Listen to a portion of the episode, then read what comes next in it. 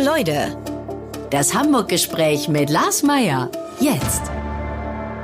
Heute ist bei mir zu Gast Katharina Fegebank. Moin, moin. Ja, auch moin. Du bist studierte Politikwissenschaftlerin, zweite Bürgermeisterin von Hamburg, Wissenschaftssenatorin und Mutter von Zwillingen. Bist in Bargteheide geboren und hast unter anderem in Berlin und New York gelebt. Warum wurde es am Ende Hamburg? ich bin Nordlicht durch und durch und ähm, in der Tat bin ich nach dem Abi erstmal für ein Jahr nach London. Das hat mir da wahnsinnig gut gefallen und fast wäre ich auch da hängen geblieben. Bin unglaublich äh, anglophiler Typ, aber die äh, Leute, die ich da kennengelernt habe, die haben mir dann erzählt, wie schön das Studium in Süddeutschland, äh, allen voran Freiburg, Heidelberg, Tübingen und so weiter, doch sein äh, kann.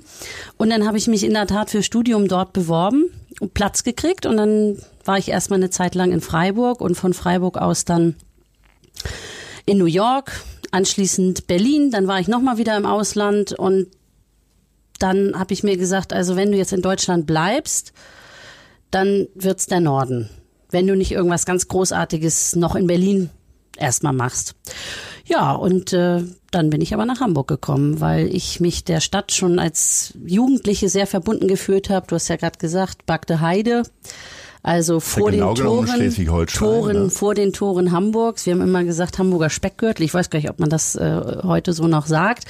Aber wir hatten immer einen starken Hamburg-Bezug und ich habe auch ähm, ja als Jugendliche hier immer mal wieder äh, Zeit auch verbracht, wenn wir am Wochenende hierher gefahren sind zum Einkaufen. Mich haben dann auch mal Leute mit an den Volkspark geschleppt, äh, wo ich mir den HSV dann mal angucken durfte.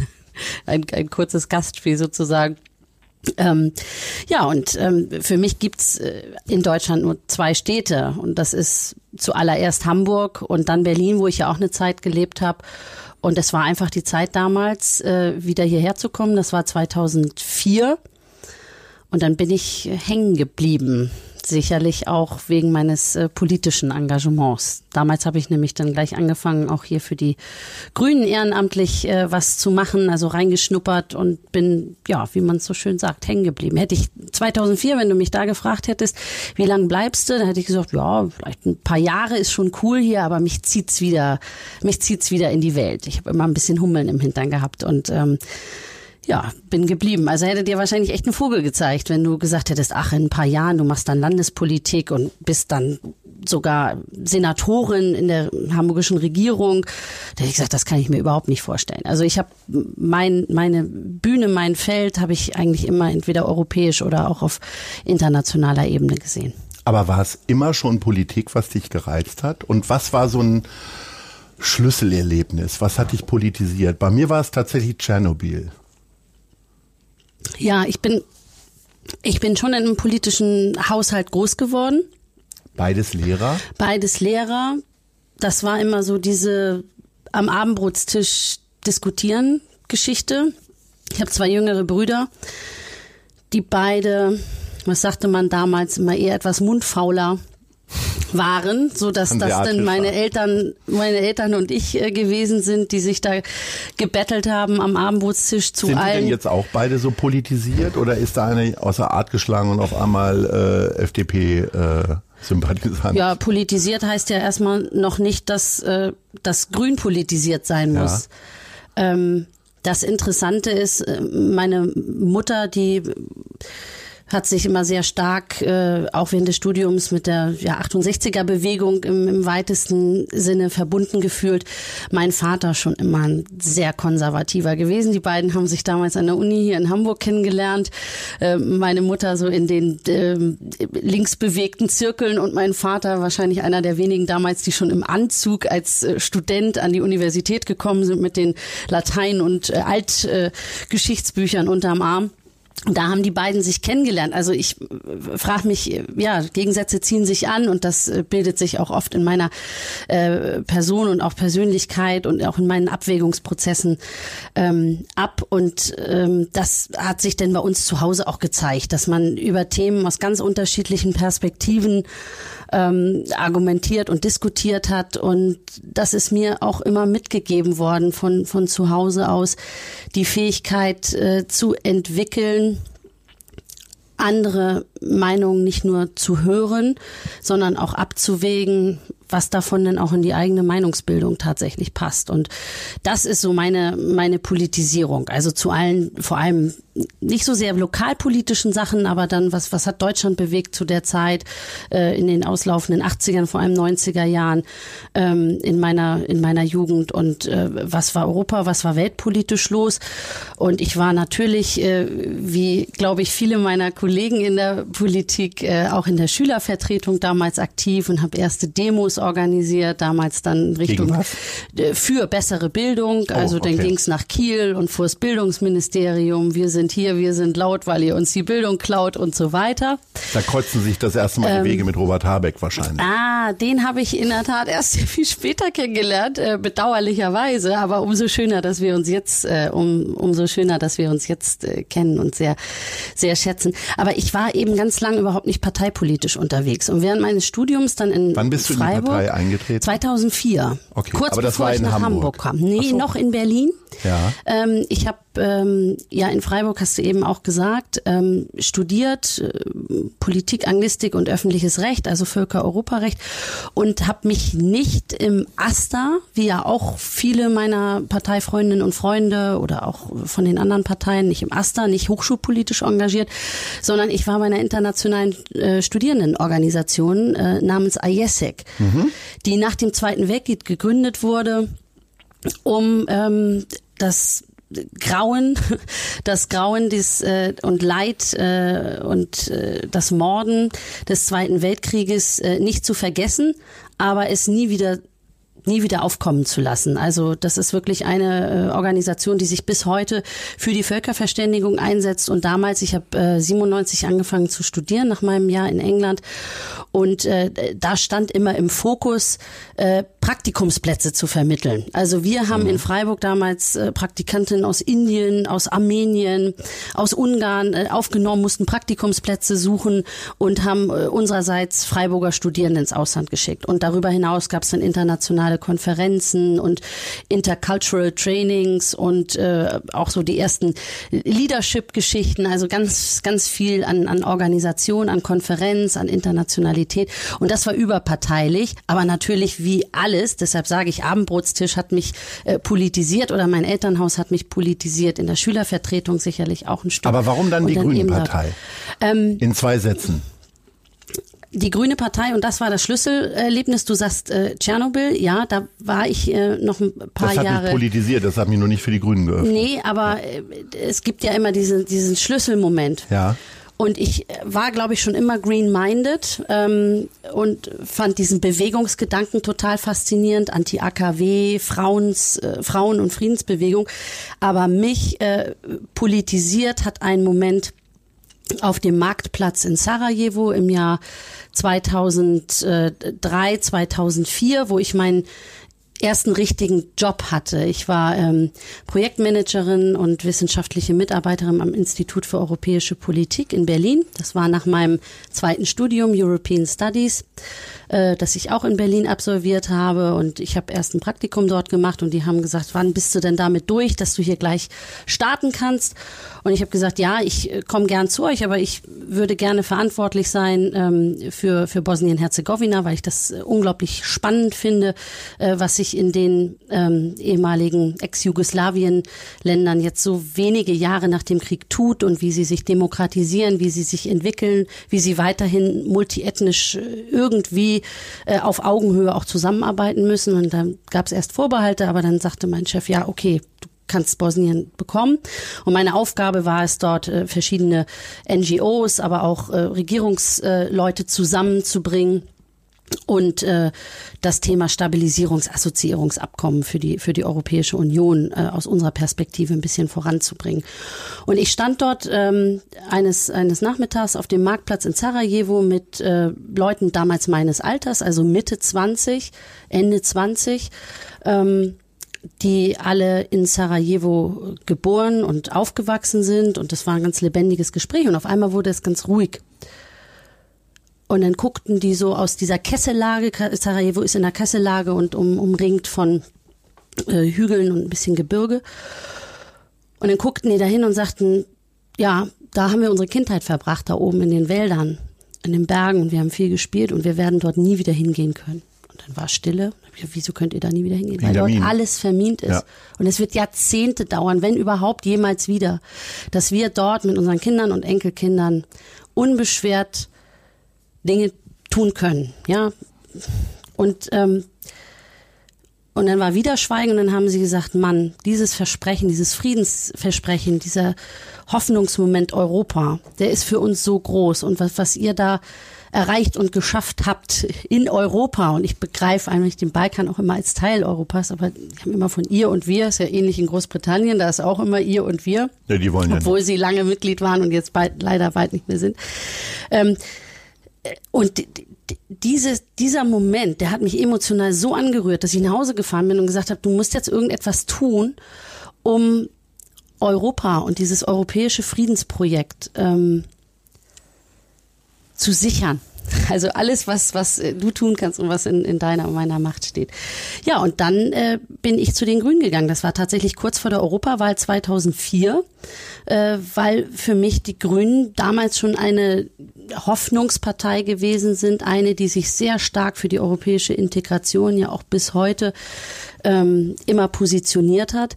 Und ich habe gesagt, das ist eigentlich neben der Klimafrage, die jetzt ja auch ähm, zur großen, großen Menschheitsfrage gehört, ist das eigentlich das Thema, wie schaffen wir es, äh, Europa ähm, als Friedens- und Rechts- und äh, Demokratiegemeinschaft zu sichern und zu stärken, ist das eine zentrale, äh, ein zentrales politisches Anliegen und das hat das war so mein Schlüsselmoment. Also ich finde, das waren jetzt vier Minuten, aber das kann man als zwei Sätze gelten lassen. Aha, sollte ich nur zwei Sätze ja. machen?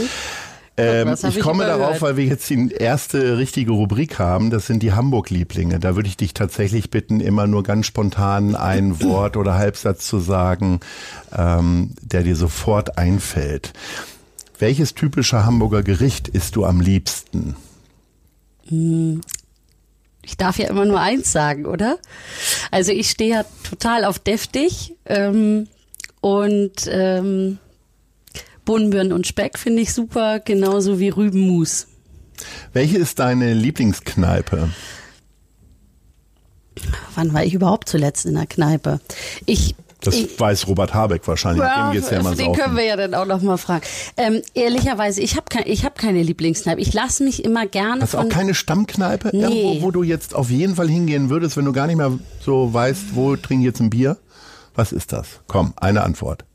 Ist ja auch keine Werbung. Kneipe ist ja ein Kultur. Nee, das weiß ich. Also ich kann gar nicht äh, von Kneipe sprechen. Ich würde immer sagen, der Italiener bei uns äh, in der Ecke. Ich wohne ja nicht mehr hier in der Schanze. Hier habe ich ja viele Jahre äh, gewohnt, sondern inzwischen in Eilbeck. Und, ähm, Bist du denn immer bei Erikas Eck gewesen oder eher weniger? Äh, da war ich selten, äh, obwohl das wirklich, wirklich, wirklich bei mir direkt um die Ecke war. Also mhm. 50 Meter, 80 Meter ähm, von meiner Wohnung. Da war ich seltener. Da war ich, wenn ich Gäste hatte, äh, hin und wieder und habe gesagt, komm, lass mal, lass mal hier rein und dann morgens um drei äh, Schnitzel essen oder so. Mhm.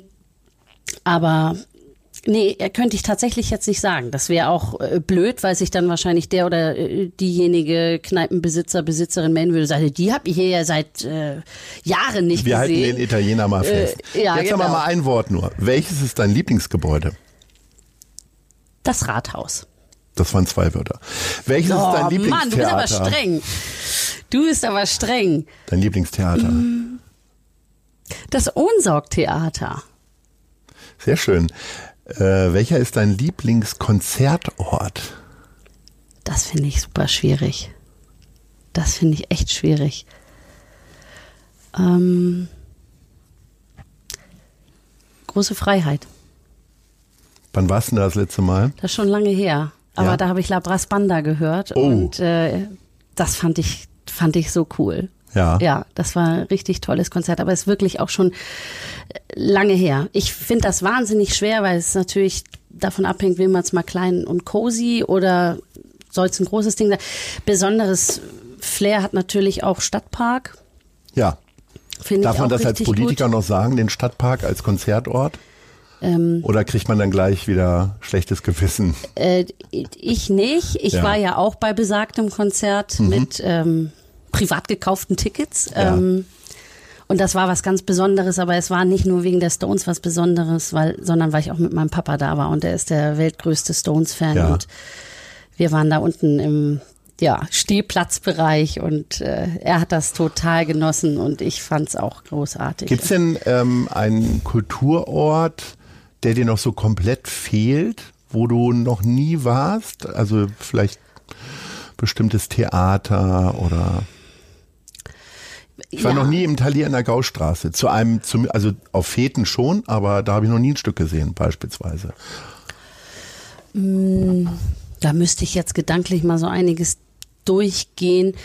Ähm, Stücke habe ich an ganz vielen Orten nicht gesehen, aber in der Tat als Politikerin, das ist ja einer eines der, der großen Privilegien äh, meines Jobs, meines Amtes, dass man einfach wahnsinnig viel rumkommt, kein Tag dem anderen gleicht und man eigentlich äh, auch sehr oft die Gelegenheit hat, Orte kennenzulernen, hinter die Kulissen von Orten zu gucken, die man sonst vielleicht gar nicht so anlaufen würde. Und dazu gehören einfach ganz oft auch ähm, Theater, beispielsweise Fundus-Theater, wo ähm, wir dann eine Zuwendung gegeben haben und dann habe ich mir das Fundus-Theater angeguckt, das Wo ich bis das? dato gar nicht kannte.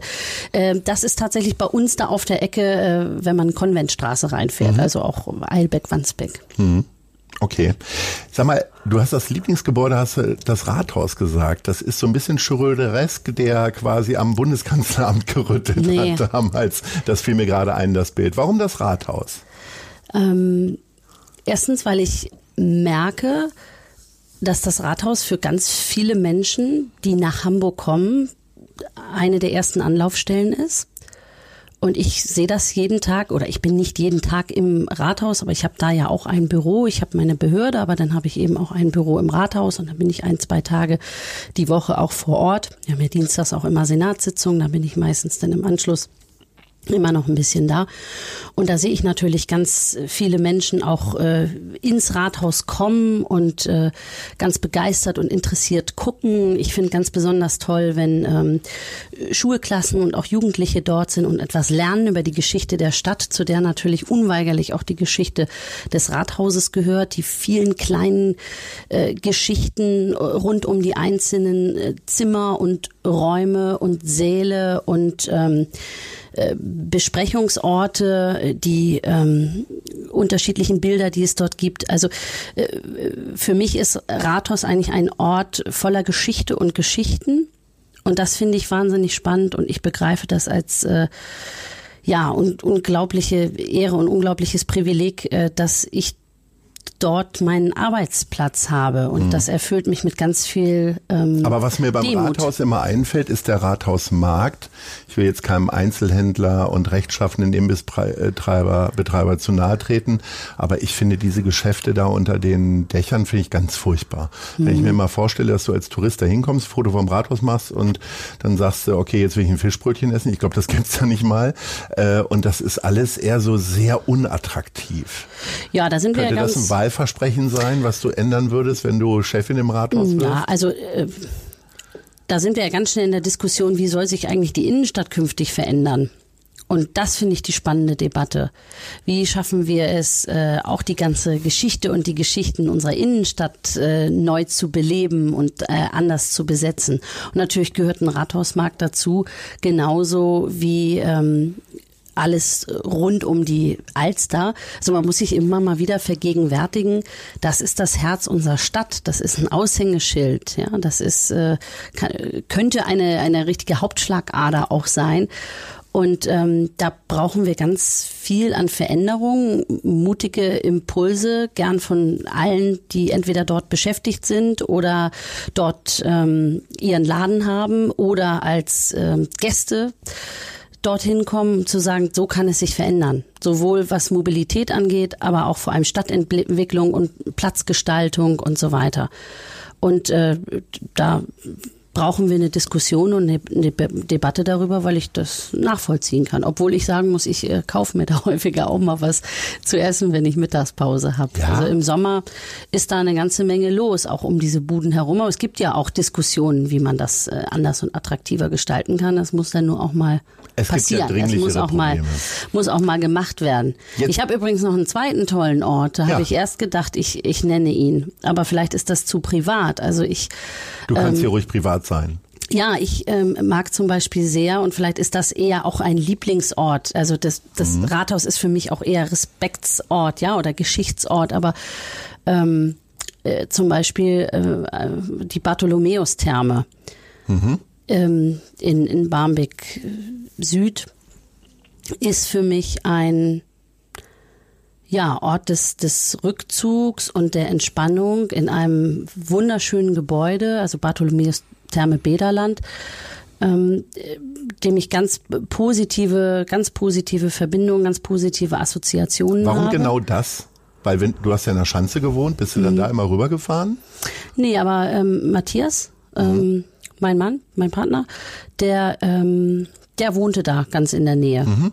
Und der hat mir das gezeigt. Und ja. das war für uns richtig so eine Auszeit, Oase und äh, ein Rückzugsort, obwohl man da natürlich nicht alleine ist. Aber es fühlt sich trotzdem sehr privat an, dort zu sein.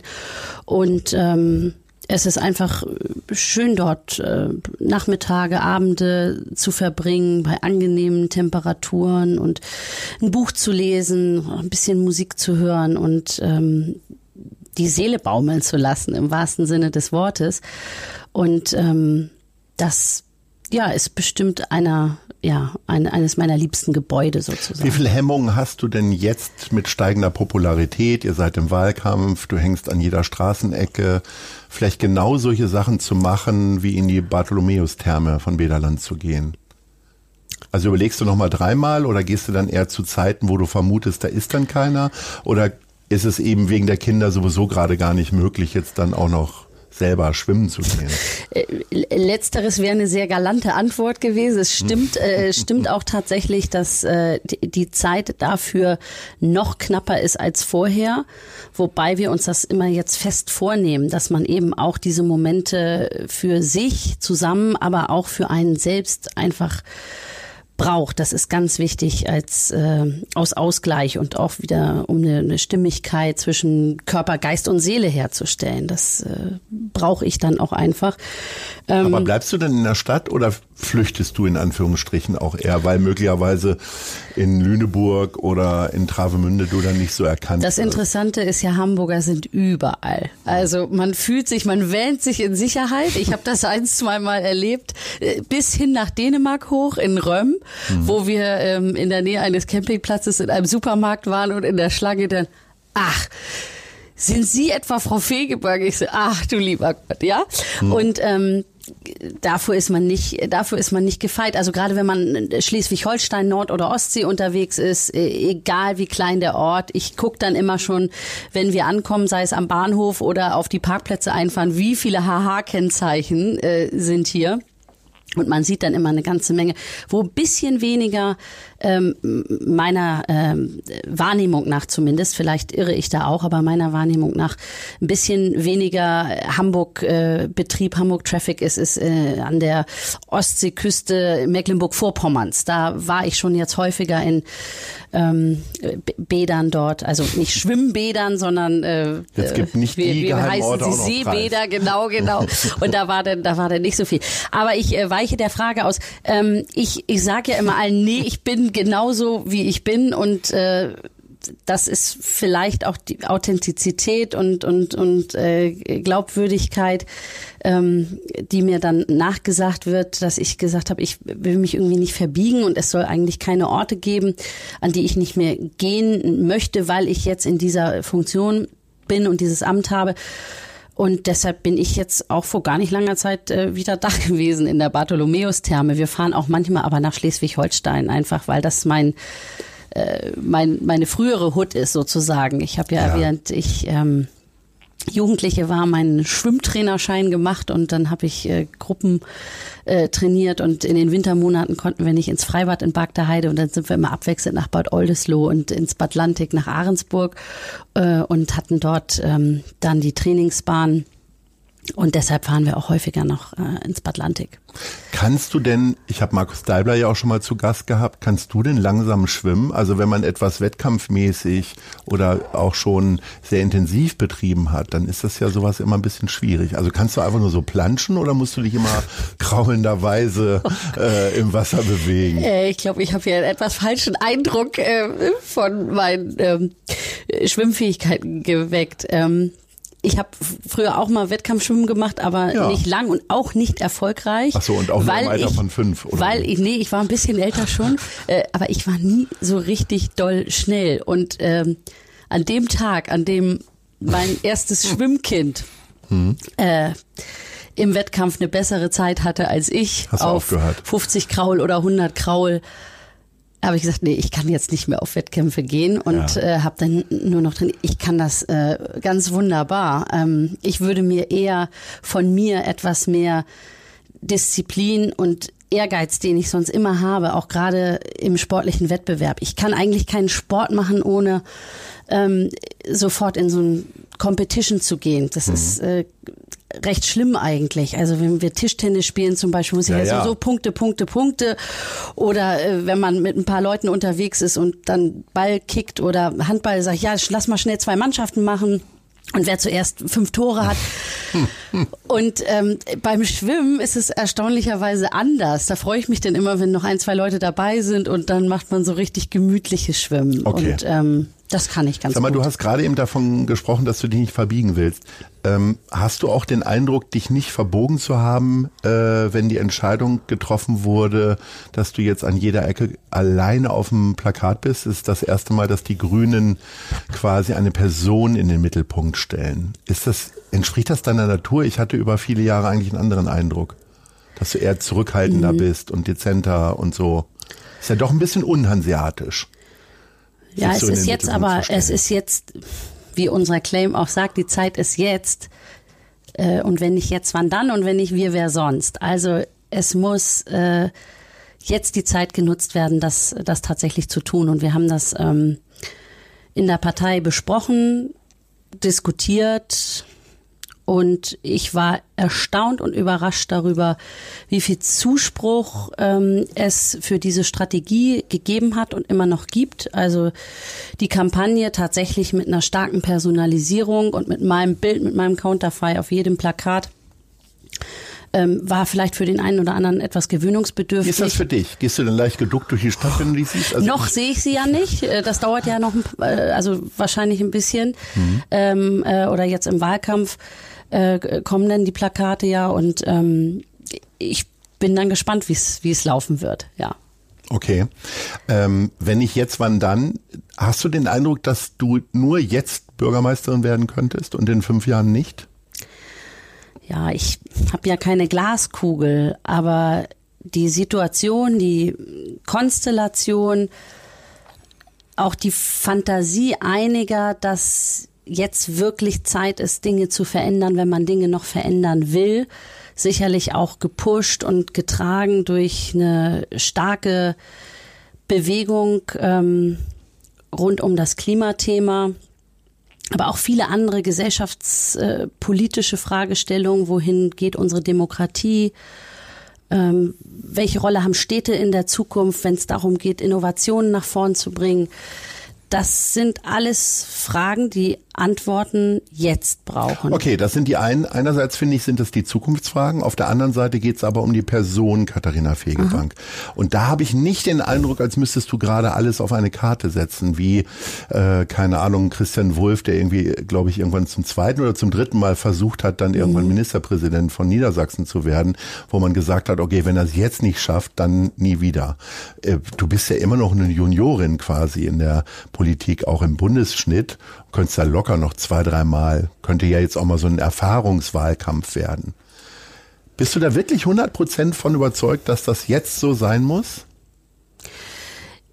Ja, wir, wir sind alle 100 Prozent davon überzeugt, weil das ja den den Moment erzeugt und die die Spannung und den Spannungsbogen auch tatsächlich hält. Ähm, wenn wir jetzt so schluffi-mäßig antreten würden, sagen würden, ja, läuft gerade ganz rund, die Umfragen sehen nicht schlecht aus, die Wahlerfolge des letzten Jahres, Europabezirkewahl, äh, der Schub, äh, den wir vom Bundesebene haben, das ist alles schön, das sind alles ganz äh, positive Rahmenbedingungen, ganz positive Eckpfeiler. Und wir probieren es mal. Ich glaube, dann kriegst du nicht den Druck auf den Kessel. Aber den alles du auf eine Karte setzen würde ja aber auch bedeuten, viele Finger in viele Wunden zu legen, auch beim Koalitionspartner. Und eigentlich so nehme ich das in der Stadt wahr, finden die beiden euch so als Politiker-Ehepaar total toll. So ein bisschen eher der etwas ältere, der ein bisschen noch mehr Erfahrung hat, souverän, du ein bisschen ungestümer. Und eigentlich kenne ich ganz viele, die sagen, Mensch, das ist eine tolle Paarung. Aber jetzt alles auf eine Karte zu setzen, würde ja auch bedeuten, der SPD zu zeigen, wo sie Fehler macht und dann vielleicht auch so ein bisschen Hausfriedensbruch zu begehen, oder? Ja, ich sehe das ein bisschen anders. Wir sind gewählt für eine Legislatur und ja, wir nähern uns in großen Schritten dem Ende der Legislatur. Aber die Hamburgerinnen und Hamburger, die wollen, dass ihre Regierung gut arbeitet. Die wollen, dass sie performen auf dem Platz. Die wollen, dass wir die echten Probleme der Leute lösen und sich nicht mit unseren eigenen Problemen beschäftigen. Und schon gar nicht wollen sie, dass wir uns aus einem Selbstzweck heraus auf offener Bühne Bühne duellieren und verletzen und darüber hinaus die eigentliche Aufgabe von Politik äh, vergessen. Und das ist auch nicht mein, mein Selbstverständnis und deshalb bin ich nicht in die Politik gegangen. Ich bin da, um Dinge zu verändern. Ich äh, will Leute begeistern, diesen Weg mitzugehen, ähm, auch mutig sagen, wo Dinge vielleicht noch schneller und anders gemacht werden können und ähm, einfach den Menschen der Stadt ein Angebot machen, dass sie eine echte Wahl haben bei diesem Mal. Und ich finde, das kann und muss funktionieren. Ja, manchmal ist das ein Hast bisschen du das Gefühl, Ritt auf dass der ihr Klinge. euch genügend unterscheidet von all den anderen? Ich habe dir ja im Endclub äh, Gespräch Mhm. schon mal vorgeworfen, hört sich ein bisschen an wie FDP. Es, äh, die SPD versucht auch irgendwie sich ein bisschen Grünen zu geben. Irgendwie ist das so ein bisschen, das ist ja eine bunte Collage jeder, ne? Ja, ich habe das Gefühl, dass wir ganz klar sind. Wir sind inhaltlich ganz klar. Wir haben eine klare Idee, eine klare Vision davon, wie sich Hamburg die nächsten 15, 15 Jahre positiv äh, weiterentwickelt. Und äh, ich bin auch so selbstbewusst zu sagen, dass ich weiß, wo ich mich unterscheide von den politischen äh, Mitbewerbern. Und was ich wirklich äh, toll finde, und das wird mir ganz viel gespiegelt, Hamburg hat eine echte Wahl seit langer, langer Zeit mal wieder und was Besseres für die Demokratie kann es äh, überhaupt nicht geben. Und deshalb nochmal, ja, das ist manchmal ein bisschen Ritt auf der äh, Ritt auf der Klinge und äh, auch ein Balanceakt. Äh, auf der einen Seite zu zeigen, dass man es kann, dass man regieren kann und dass man auch bis zum Schluss professionell, freundlich, bestimmt miteinander umgeht, äh, um, um, um das, was man verabredet hat, umzusetzen, aber gleichzeitig äh, auch zeigt, wenn ihr mehr wollt von uns, wenn ihr mehr wollt von unserem politischen Angebot, dann wisst ihr, wo ihr am 23.02. eure Kreuze zu setzen habt. Und wenn ihr sagt, wie es läuft, ist alles Chico, dann gibt's vielleicht ein anderes Angebot. Und das macht mir einfach Spaß. Ich habe ja eben gesagt, im, im Sportlichen suche ich immer den, den Wettbewerb. Und ähm, ich find's gut, dass wir mit dieser Spielfreude oder ich auch mit dieser Spielfreude jetzt in dieser Wahlauseinandersetzung bin und ähm, dass äh, es diese Möglichkeit gibt, auch tatsächlich zu entscheiden. Wir sind ja, gehen jetzt auf den Endspurt des Wahlkampfs zu. Ja. Ich möchte dir jetzt zum letzten Mal die Möglichkeit geben, mal was richtig Positives über Dr. Peter Tschentscher zu sagen. So drei Punkte, die ihn auszeichnen, die du auch persönlich sehr gut findest. Ähm, ich schätze den Umgang miteinander im Senat, dass wir da einen sehr professionellen Umgang äh, miteinander pflegen. Und ich schätze, dass er Themen und Dinge annimmt und bewegt und abwägt, bevor er, bevor er entscheidet. Und ähm, das dann sehr ruhig und auch sehr abgewogen tut. Das finde ich. Ähm, Eine Sache fehlt noch. Sag doch mal so eine besondere Charaktereigenschaft. Ist er besonders pünktlich oder besonders zuverlässig, besonders witzig? Also ich muss sagen, er, er hat, äh, er hat äh, durchaus, er hat durchaus Humor und wir haben auch schon das ein oder andere Mal ähm, miteinander gelacht, ja. Auch öffentlich? Äh, ich hoffe ja. Ich hoffe, das hat man auch mal gesehen. Also zumindest äh, ist das nichts, was, was wir tun und da wo wir, wo wir uns im Keller verabreden müssen. Du ja. hast gerade, äh, du hast gerade von einem Balanceakt gesprochen. Beim Balancieren kann man ja auch runterfallen. Ja. Und äh, die Umfragen könnten oder die Wahlergebnisse könnten auch so ausfallen, dass ihr trotzdem ihr sehr viele Prozentpunkte dazu gewinnt, äh, dass du auf einmal ohne Senatorenposten dastehst. Machst du dir manchmal Gedanken darüber oder bist du eher wie ein Sportler von Spiel zu Spiel denken und äh, gucken, was der Trainer sagt und wer ist der Trainer eigentlich in dem Moment dann? Also wer sind so deine Ratgeber? Also das Risiko ist natürlich immer da. Es kann auch sein, dass wir äh, jetzt auf den letzten Metern nochmal an Boden verlieren und dann der Abstand doch viel deutlicher ist, als es äh, viele Umfragen jetzt ähm, äh, prognostiziert haben. Und ähm, also ich würde lügen, wenn ich sagen würde, das kratzt mich alles überhaupt nicht.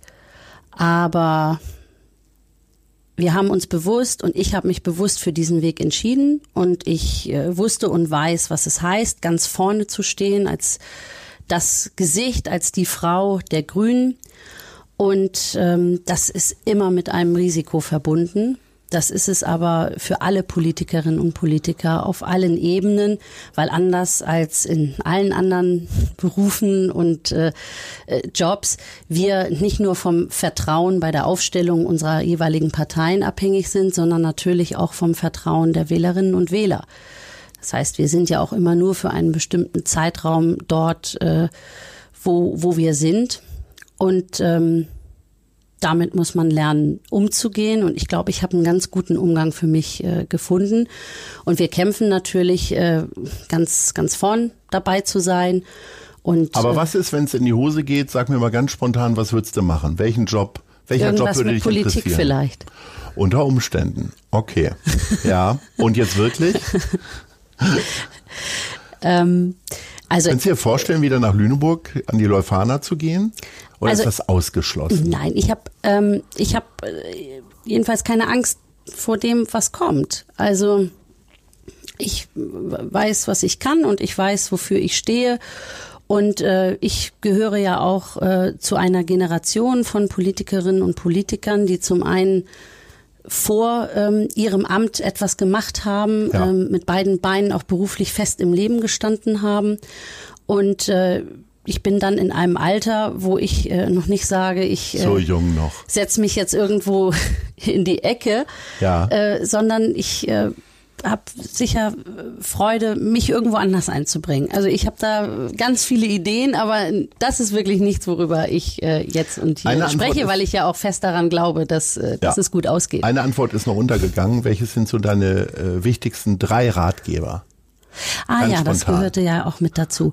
Ähm, ja, mein, Matthias, mein, Mhm. äh, mein Partner, äh, meine Eltern.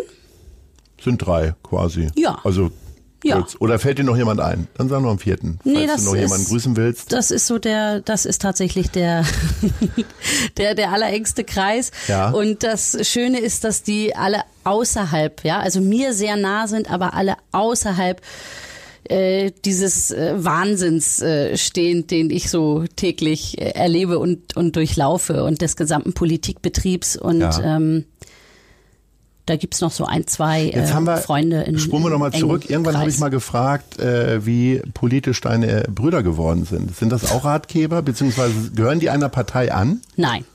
Gar nicht. Und Nein, bist du nein. dir ganz sicher, dass sie dich wählen würden, wenn sie in Hamburg wohnen? Oder? Die wohnen beide in Hamburg. Mhm. Ich möchte mich dazu nicht äußern. Also ich, ich eine sag, tolle Frage, ne? Ich sag Eigentlich. denen ja immer. Also ich äh, wüsste, also bei meinen Eltern wäre ich mir da auch nicht so sicher, obwohl Ja. sie, sie, sie finden das großartig. kennen dich am besten. Sie finden das großartig, was ich tue und sie sagen immer, wie schön, dass man in Hamburg die Kreuze bei Personen setzen darf. Ja. Das habe ich jetzt meinen Brüdern auch gesagt. Ich habe gesagt, blendet mal die Partei aus und äh, guckt, wo ihr meinen Namen auf dem Wahlzettel findet. Nein, also die Sind dann die Weihnachtsgeschenke dieses Jahr Wahlgeschenke sozusagen gewesen? Haben die ganz besonders Nein, tolle nein, Sachen nein, bekommen, grünen Pulli oder so? Nee, wir versuchen das wirklich, ähm, äh, wirklich ziemlich äh, auszuklammern. Manchmal stellen die die ein oder andere Frage, aber die haben ganz andere Themen. Die führen ganz andere leben und ähm, da, darüber tauschen wir uns dann aus. Okay. Oder wenn die Tochter meines Bruders aus München da ist, dann findet sie das natürlich ganz spannend, dann ihre Tante hier zu erleben. Und ich habe sie auch schon mal mit ins Rathaus gebracht. Tante eine, Katharina, sagt ja, die Tante zu dir? Nein. Fühlt sie nicht gleich zehn Jahre Nee, sagt sie nicht. das ist, sagt nur Katha. Okay. Du, pass mal auf, wir kommen zu einem äh, zu einer anderen Rubrik das sind die Fragen der anderen Leute. Ja. Ähm, ich habe hier mein Telefon, die haben mir da lustige Nachrichten drauf gesprochen. Ja. Die stellen sich kurz vor, sind ja höflich und dann mhm. hörst du mal die Frage. Hallo Frau Fegebank, hier ist Andrea Gerhardt, unter anderem bekannt aus dem Bergdoktor. Ich würde gerne von Ihnen wissen, bei welcher TV-Serie Sie am besten entspannen können. Oh. Du musst jetzt nicht Bergdoktor sagen, kannst aber Bergdoktor sagen.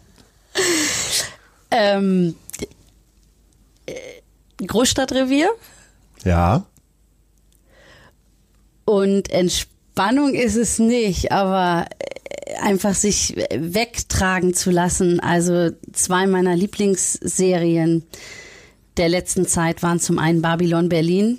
Das ja. hat mich umgehauen. Großartig, ja. Wirklich, wirklich umgehauen. Und ich war tot und tief traurig, als äh, ich dann die letzte Folge geguckt habe. Aber jetzt kommt ja bald. Jetzt äh, läuft ja Geht die bald weiter. nächste Staffel äh, und Bad Banks fand ich auch richtig gut. Kommt auch bald. Ja, fand Wieder. ich richtig gut, aber so sofort äh, laufen Wie guckst und du denn Serien? Musst du denn ständig ausmachen, weil du hast ja nun kleine Bewohner bei dir in der Wohnung oder äh, werden die dann weggegeben, damit du dann quasi dieses Binge-Gucken machen kannst? Oder? Nee, nee, leider, leider gar nicht mehr. Ich hatte vor einigen Jahren wirklich mal eine Phase, ähm, da habe ich so ziemlich alles, da ging das so langsam los mit dem Seriengucken. Oder ich bin in der Regel bei solchen Trends immer zwei, drei Jahre später als alle anderen.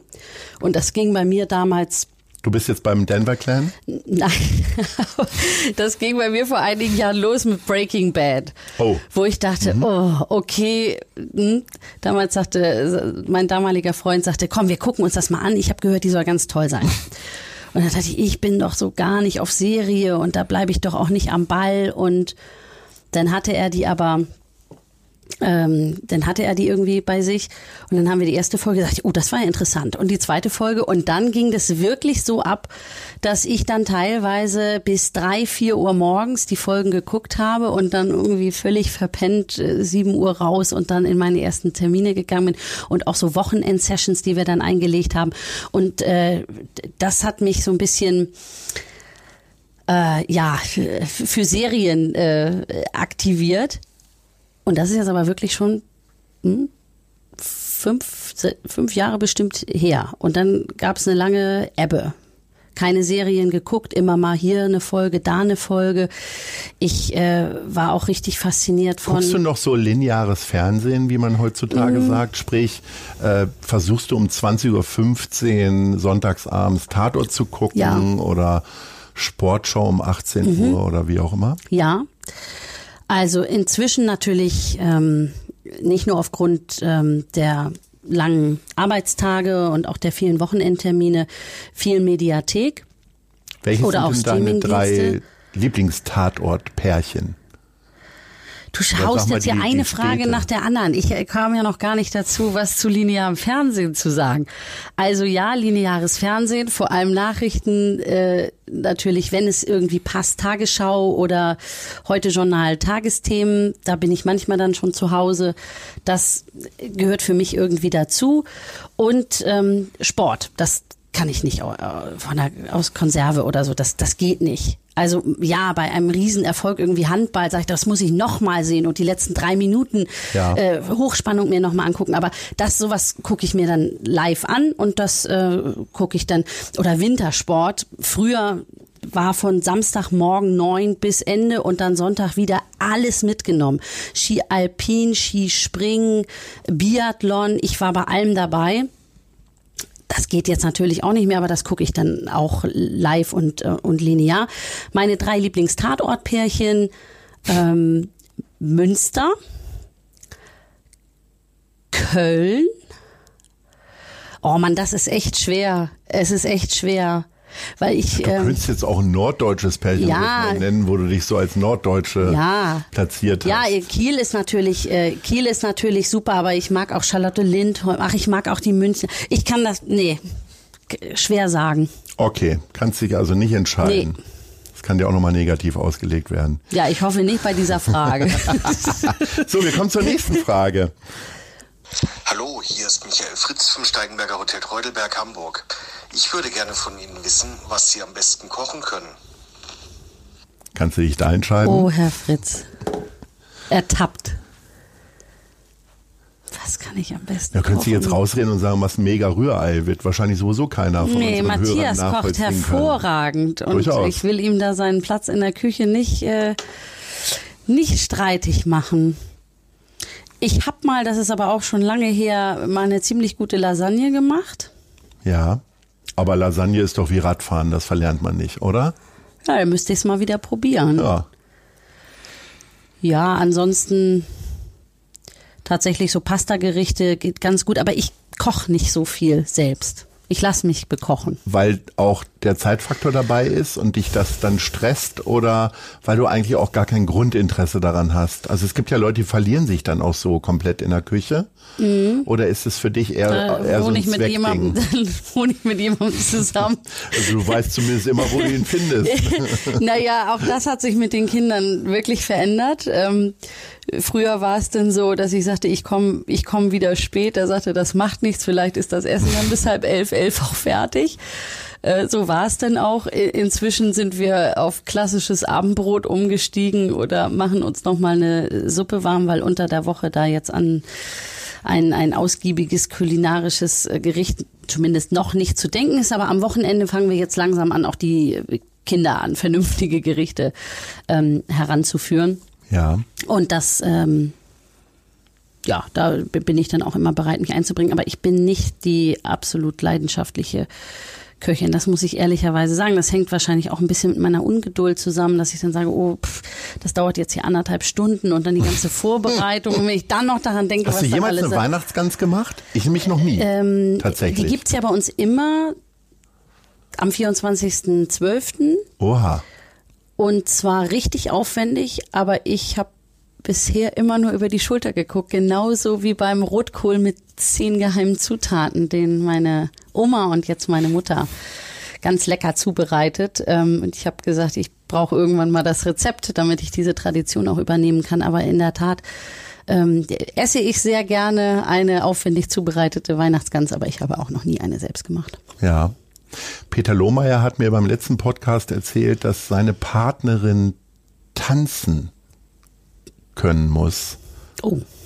Wärst du eine mögliche Partnerin für Peter Lohmeier? Ihr seid jetzt beide glücklich liiert. Ich, Ja, hallo meine Peter. Schmale, schmale Brücke zum, zum Ähm, Thema Musik. Das ist ja die Frage, das ist ja jetzt wirklich die Frage, was er unter Tanz versteht. Also, Also, kannst du richtig Walzer, Cha-Cha-Cha, Tango oder ist es dann eher wie bei Ahoy äh, zu Rage Against the Machine, Kopfschütteln? also eins und Sinne zwei, äh, äh, zwei und drei nein. Also Ja. äh, Cha-Cha-Cha und, und Tango. Walzer da krieg ich auch noch hin, Muss das ich ein so ein. Walzer geht. Ich habe hier, wie hieß das in der Tanzschule damals, äh, den, den Grundkurs besucht. Mhm. Solides Handwerk, danach bin ich ausgestiegen. Aber ich habe dann nochmal im Vorfeld eines Presseballs so einen kurzen Auffrischkurs gemacht und das täte mir, glaube ich, äh, auch wieder ganz gut. Ich fürchte, Peter Lohmeier und ich kommen nicht zusammen. Okay. Naja, aber du bist ja gut versorgt. Ja, und da war das kein Auswahlkriterium, das kann ich vielleicht sagen. Das mit dem Kann Tanzen. Matthias auch nicht tanzen? Also er würde was anderes äh, behaupten, aber ich würde mal sagen, so wie wir jetzt hier tanzen definieren. Ja, also er kann nicht tanzen. Okay. So haben wir das auch nochmal abgehakt. Ähm, sag mal, du hast vorhin England gesagt und du hast Serien gesagt, Breaking Bad. Bist du jemand, die dann im Original Kinofilme und Serien guckt oder ist das egal? Mal so, mal so. Also wenn ich das mit Leuten gucke, die sagen, ah, sie würden es lieber auf Deutsch, dann ähm, gucke ich es auf Deutsch. Aber ich finde es auch schön im Original. Weil Ja. das ja auch die Charaktere nochmal ganz anders darstellt, wenn man sie mit dem Original Dialekt oder Akzent dann auch tatsächlich äh, hört. Und da hat man dann nochmal einen anderen äh, anderen Zug äh, in die Serie hinein. Aber Ja.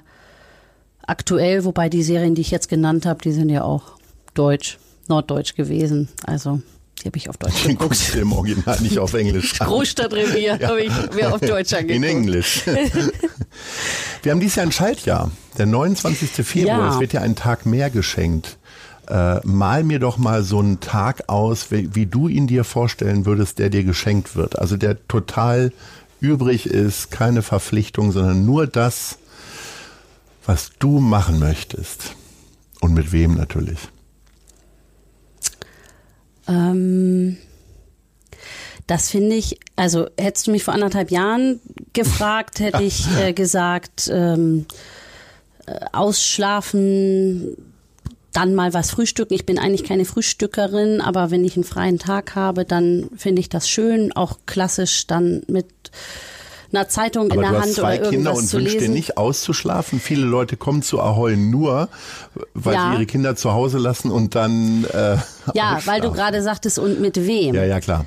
Ähm, natürlich habe ich die Sehnsucht, äh, allein oder mit äh, Matthias äh, diesen Tag, diesen freien, diesen geschenkten Tag zu verbringen und ja, dann wahrscheinlich rauszufahren, entweder in Hamburg in die Natur. Ich liebe den Ohlsdorfer Friedhof, ich liebe die Vier- und Marschlande und äh, überall da, wo man wo man im Grünen spazieren gehen kann oder sich dann auch irgendwo in ein Café äh, setzen kann oder in ein Restaurant da was essen kann.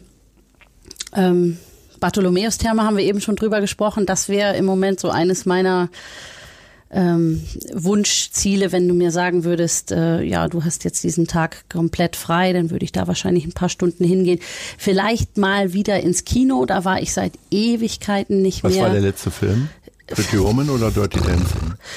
Äh, der, der letzte Film tatsächlich, auch das ist mit meinem Job in Verbindung zu bringen, war die Udo Lindenberg äh, Premiere. Okay, das ist Das ja nun gerade nicht ganz so lange her, Und genau. privat einfach irgendwo Das ist wirklich, da- das habe ich in dem Zusammenhang, selbst gekauft. das habe ich mich in dem Zusammenhang nämlich gefragt. Und wo bist du ungefähr hängen geblieben? Eis am Stiel, American Pie. Nee, es war, glaube ich, mit meiner Nichte irgendein, es war, ja, es war irgendein Teen, Teenager-Film mit meiner Nichte. Aber ich weiß tatsächlich Bibi und Tina heißt das, ne? Oder Faxe Ah, Goethe? ich, äh, nee, nee, nee, nee, nee, ich glaube, es war The Grinch und das ist auch schon jetzt ein Jahr, dreiviertel Jahr her oder Ja. so. Okay. Naja. Genau. Wagen wir doch mal einen Ausblick. Wie sieht denn Hamburg in fünf Jahren aus? ja, deutlich, deutlich grüner im politischen wie äh, auch im, im ähm, Natur- und, und äh, Klimasinn. Ähm, ich hoffe, dass es äh, uns gelingt, viele der Ideen, die gerade diskutiert werden, nochmal Stichwort äh, Auto, autofreie Innenstadt, ähm, so weit vorangebracht zu haben, dass man schon was sieht, dass man wirklich Veränderungen auch auf der Straße sieht, dass ähm, noch mehr Menschen äh, ihre Wohnung gefunden haben, die auch für sie bezahlbar ist. Und dass wir ein Feuerwerk der guten Ideen gezündet haben und das aus ganz vielen äh, wissenschaftlichen Erkenntnissen aus unseren Hochschulen, aus unseren Forschungseinrichtungen tatsächlich äh, Produkte, Dienstleistungen made in Hamburg entwickelt wurden. Und äh, unsere Stadt und unsere Metropolregion äh, sich äh, wirklich und zu Recht auch Innovationsmetropole nennen kann. Ein Satz, wo siehst du dich persönlich in fünf Jahren? Immer noch da, wo du wohnst, immer noch mit den gleichen Hobbys. Gibt es ein Hobby, was du unbedingt noch lernen möchtest? Pack das mal alles in einen Satz. Ähm, ich hoffe, dass ich in fünf Jahren ein, ein glücklicher Mensch bin, mit meiner äh, Familie zusammen bin, mit meinen beiden Mädchen und mit äh, Matthias. Ich gehe davon aus, dass wir nicht mehr in Eilbeck wohnen, weil die Wohnung jetzt schon zu klein ist und wir auch gerade gucken, ob wir irgendwo anders äh, einen Platz finden für uns, ähm, wo die beiden Mädchen dann auch ihr eigenes Zimmer haben. Ähm, ich hoffe, dass ich äh, dann wieder mehr Sport mache und äh, in, in der Tat, ich habe mir äh, vor drei Jahren vorgenommen oder vier Jahren habe ich mir vorgenommen, äh, Akkordeon zu lernen. Das habe ich nicht geschafft aus Da wird sich der. Shantychor von Ahoy sehr freuen. Ich weiß, dann habe ich mir vorgenommen, meine Fremdsprachenkenntnisse aufzubessern, hatte dann prompt irgendwie hunderte von Anfragen von, von Fremdsprachenlehrerinnen und Was Lehrern. die wär's denn haben, gewesen? Welche Ja, also ich ähm, spreche ja Englisch recht Sehr gut Englisch. Ja, ähm, aber ich habe auch mal einigermaßen passabel Französisch und Spanisch gesprochen und das ist total weg und eingerostet und das würde ich gerne mal wieder äh, stärker aktivieren. Aber was ich unbedingt ähm, wirklich noch mal machen möchte, aber dafür brauche ich dann einfach mehr Zeit, vielleicht in einem äh, anderen Leben. Ich habe ja eben von meiner Schwimmtrainerinnenkarriere gesprochen und ich habe ja auch Handball gespielt und ich möchte eigentlich gerne noch mal einen Trainerschein machen und dann ähm, Jugendgruppen trainieren im Handball. Das stelle ich mir einfach ganz toll vor. Naja, wenn alles soweit gut geht, dass du weiterhin Mitglied des Senats bist, dann musst du das wahrscheinlich nochmal über fünf Jahre hinaus schieben. Katharina Fe- Fegebank, herzlichen Dank. Schön, dass du hier Vielen warst Dank. und hoffentlich auf bald. Hat mir Ahoi. viel Spaß gemacht. Ahoi. Das war Gute Leute Das Hamburg-Gespräch mit Lars Meier. Von der Gute-Leute-Fabrik, Szene Hamburg und 917XFM. Folgt dem Hamburg-Gespräch als Podcast auf allen bekannten Streaming-Plattformen. Und die nächste Ausgabe gibt es natürlich auch wieder hier bei 917XFM, Hamburgs Musiksender.